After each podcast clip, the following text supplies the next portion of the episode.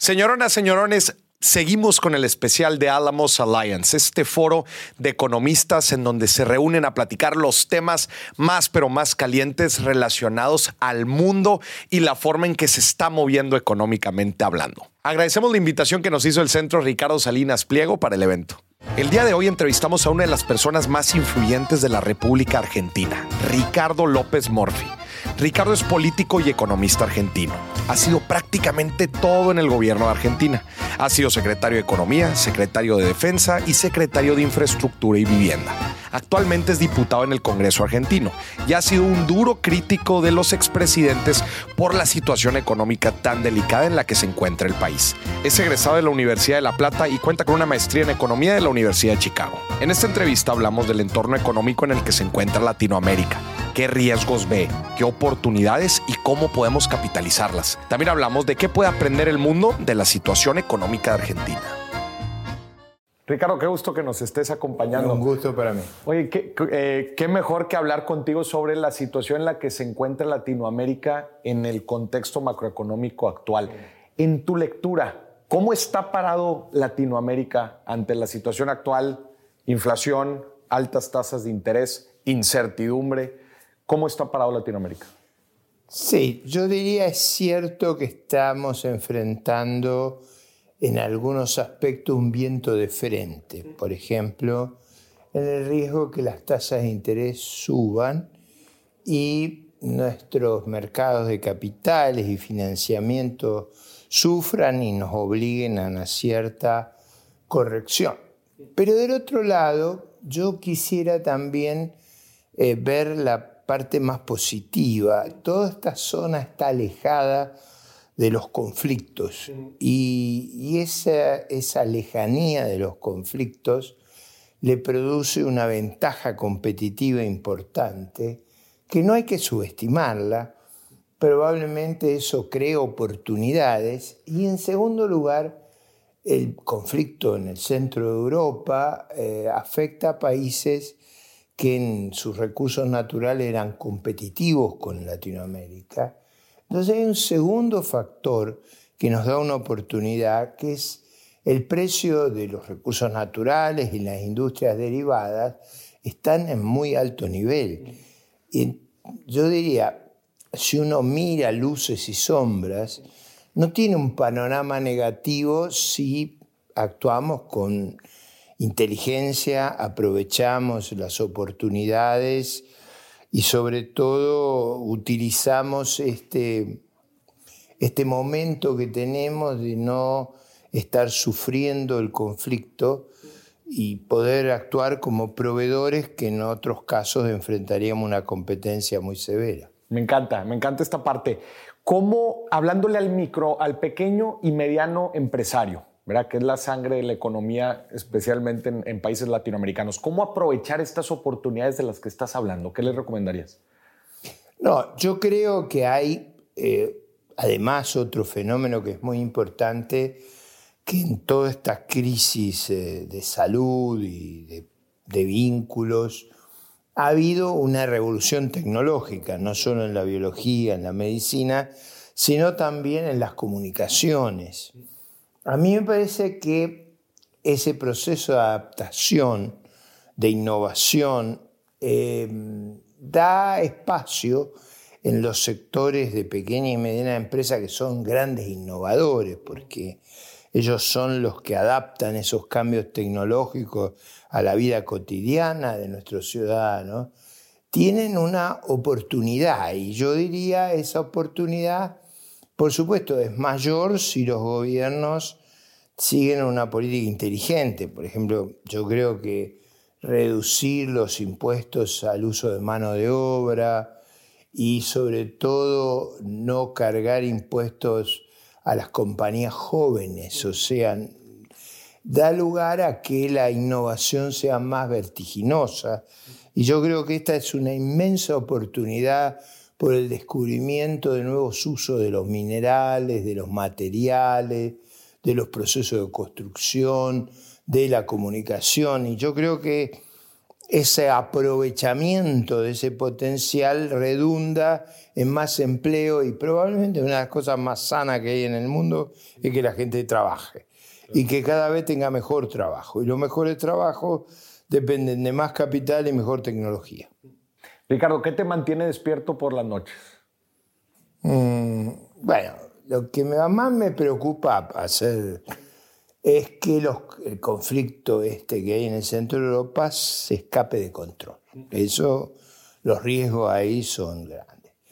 Por otro lado, me parece que el Pacífico este tiene unos problemas serios, de tensiones muy grandes, tanto en Corea como en Taiwán. Me parece que Latinoamérica en ese sentido tiene un potencial que excede los problemas que hay hoy, que es en general, si uno lo mira como una inversión de portafolio, eh, hay un valor en nuestros países de menor prima de seguro. O sea, no solo estamos lejos del conflicto vigente, sino de donde yo veo más potencial para conflicto futuro. Por eso creo que inteligentemente utilizado hay una oportunidad para pegar una, mejora que es aprovechar esa ventana de oportunidad que ha surgido y perder ese pesimismo de estar viendo siempre las dificultades. Yo creo que es cierto que las hay, tú las mencionabas, pero como hay dificultades hay oportunidades. Entonces, eh, me parece que la, lógica empresarial, sobre todo en las pequeñas y medianas empresas, es cierta dosis de coraje, de audacia, bueno, de ir a buscar la oportunidad. Y yo creo que las hay.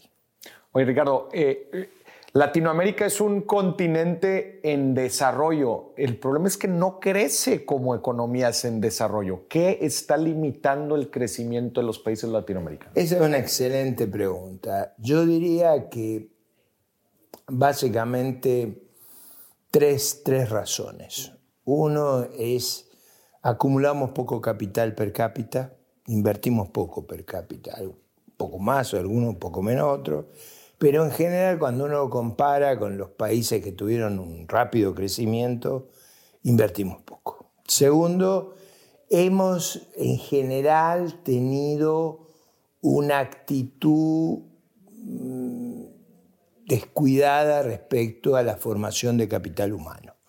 O sea, yo creo que un esfuerzo más serio, siempre cuando uno mira los números de Latinoamérica en los, en los exámenes comparados con Asia, uno ve menos rendimiento. Y yo creo que ahí hay, hay un esfuerzo para hacer probablemente de orden valorativo, o sea, cómo evaluamos eso, y de orden organizativo. Hay algo en nuestra organización que produce resultado inferior. Y tercero, yo creo que hay una combinación por la cual, aún usando capital y trabajo bien, tenemos menos productividad. Porque yo creo que a veces tenemos impuestos muy distorsionantes, somos economías relativamente cerradas y a veces muy corporativas, es decir, con una falta de competencia interna muy grande, con falta de movilidad.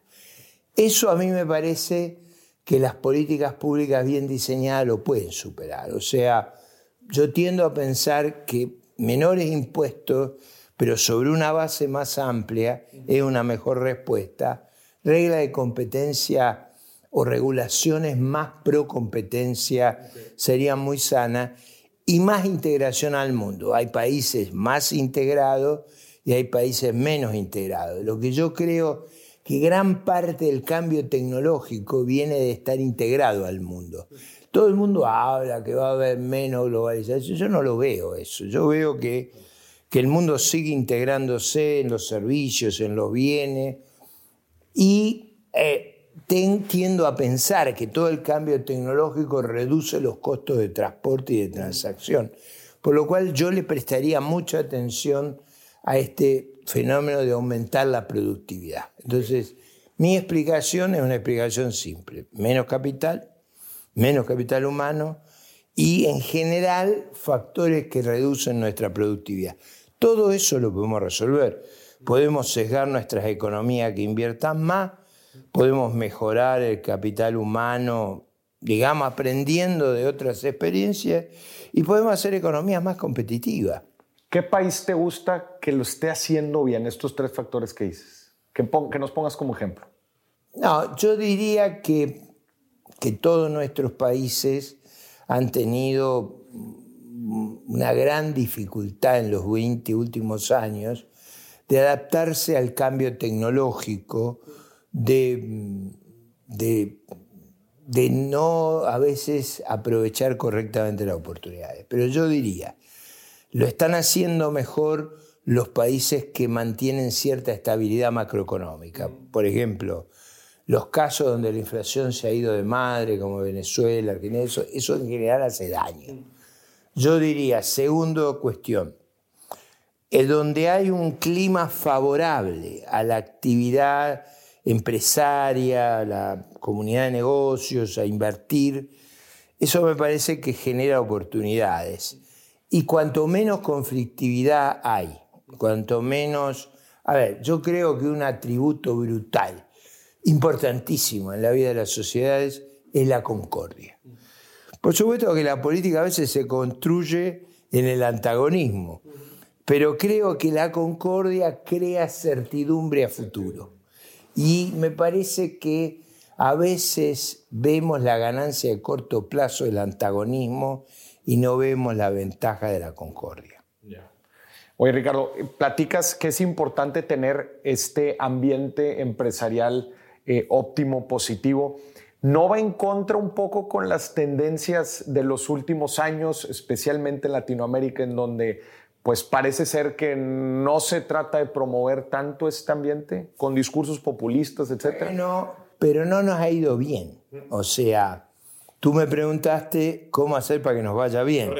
Y yo diría, con ese discurso que tiende a desincentivar la empresarialidad. A ver, por ejemplo, mi país, Argentina. Argentina tiene aproximadamente un cuarto o un quinto de las pymes que tienen países de similar población. Hay un clima muy hostil a la actividad empresarial. Bueno, nos ha ido muy mal. Entonces, yo digo, si, si uno crea un clima más favorable a la actividad, a la innovación, valora eh, la contribución que la empresa hace al empleo, al, entrenamiento de mano de obra, hace otra cosa que es imprescindible, genera impuestos. O sea, si tú tienes mucha actividad empresarial, mucho crecimiento, eso genera impuestos, alivia el financiamiento del gobierno. O sea, yo creo que es un error. No digo que no ocurre, pero no nos ha ido bien. O sea, yo no creo que haya que solazarse cuando nos va mal. Si nos va mal, hay que buscar explicaciones. Mi opinión es que si tenemos un clima favorable, digamos, por ejemplo, Chile entre 2000, en 1990 y, y 2015 tuvo un clima muy favorable en los términos que yo planteo y le fue muy bien. Entonces yo digo, miremos los casos donde las cosas salieron bien, no miremos los casos. Eso no quiere decir que no haya en todas las sociedades tensiones. Por ejemplo, el cambio tecnológico puede producir que gente que hacía actividades valiosas em, de repente vea perdido su trabajo porque o, su, o bajados las remuneraciones de lo que hacía porque eso ha sido reemplazado por tecnologías que ahorran mucho. cuando yo era muy joven, muy joven, chico, todo el mundo usaba sombrero en mi país. Era una, pensemos a los 50. Yo vivía enfrente de un señor que tenía una fábrica de sombreros y iba a La gente dejó de usar sombrero. Este se fundió. Estaba enojado con todo el barrio. Pero el fenómeno era un fenómeno no controlable. Los gustos, eh, por ejemplo, si vos ves fotos de los 40 y los 50, todo el mundo iba a los estadios de fútbol con sombrero. Y yo nunca fui con sombrero. Entonces, este hombre que fabricaba sombreros se, eh, se sentía muy frustrado. En el mundo moderno, esa parábola del sombrero, es que tú tienes un ritmo de cambio tecnológico extraordinario. Extraordinario. Por ejemplo, hay gente que se enoja en el Congreso de Argentina porque yo digo que hoy cada vez necesitamos menos los taquígrafos. Eh, hace muchos años atrás vos tenías una nube, no tenés más. O sea, entonces eso genera a veces pérdida de autoestima, de respeto, de... Entonces eso genera mucho conflicto. Y yo creo que en nuestros países la ola de cambio tecnológico, no solo los nuestros, produjo mucho temor, mucha angustia y a veces buscó reacciones mesiánicas, populistas. Lo que, no, lo que yo digo es, eso no nos ayudó ni a resolver el problema ni a obtener mejores resultados. Eh, ¿qué, a ti te ha tocado de cerca vivir la situación de, económica de Argentina, ¿verdad? que ha sido peculiar en los últimos, yo creo que 100 años. Eh, sobre todo los últimos 20. sobre todo los últimos 20. ¿Qué lecciones les deja la situación económica al resto de Latinoamérica? Ah, yo creo que algunas muy buenas. Por ejemplo, yo creo que le hicimos mucho daño al país con un régimen monetario inflacionario. Eso yo creo que fue muy destructivo. Yo creo que fue muy destructivo para el país que destruyera, que le, eh, digamos, quebráramos el mercado de capitales y el sistema financiero. El mercado de capitales y el sistema financiero argentino son muy, muy chiquitos porque defolteamos nueve veces y confiscamos depósitos cinco veces.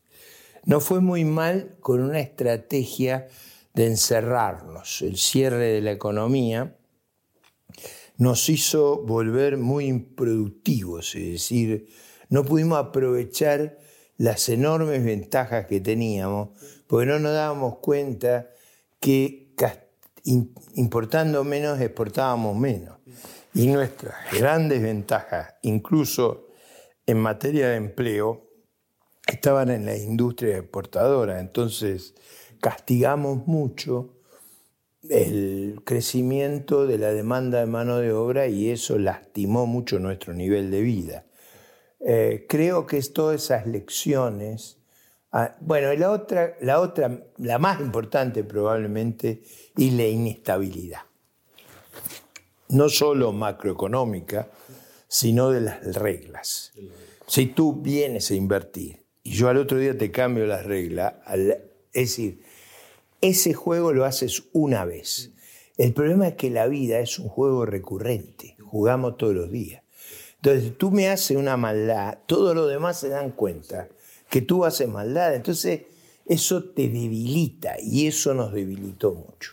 ¿Eres optimista de los próximos tres a cinco años? Yo en general soy optimista porque el ritmo de cambio tecnológico me parece enorme, porque creo que lo que hacemos mal podemos, no digo que lo vamos a corregir, pero podemos corregirlo. O sea, yo creo que podemos obtener resultados mucho mejores que los que estamos teniendo en los sistemas educativos, sanitarios. Yo creo que podemos hacer una agenda de mejorar nuestra infraestructura de manera muy significativa. Yo, por ejemplo, siempre doy el ejemplo de lo bien que funcionan los ferrocarriles mexicanos de carga versus nuestros ferrocarriles. Y nosotros fuimos el país más desarrollado ferroviariamente en la primera mitad del siglo XX. ¿Por qué nos pasó eso? Bueno, porque manejamos muy mal ese segmento. Entonces, yo creo, copiando, por ejemplo, el caso de México en ferrocarriles, otros casos en minería como Chile, o, eh, es decir, nosotros, o el caso de las pasteras, de la, de la silvicultura en Uruguay. O sea, hay muchas cosas que yo vi que, que han sido muy revolucionarias en los últimos 30 años te digo en industrias tradicionales, ni quiero decirte lo que es en industrias del conocimiento. Hay, yo veo un mundo lleno de oportunidades, o sea, en ese sentido soy optimista. Soy un poco más pesimista en que en Latinoamérica en general ignoramos la importancia de las instituciones. La previsibilidad que te da instituciones sostenidas en el tiempo es algo que nosotros tendemos a ignorar y que nos hace mucho daño. Ricardo, por último te voy a hacer dos preguntas de finanzas personales. Si te cayera ahorita un millón de dólares, ¿qué harías con ellos?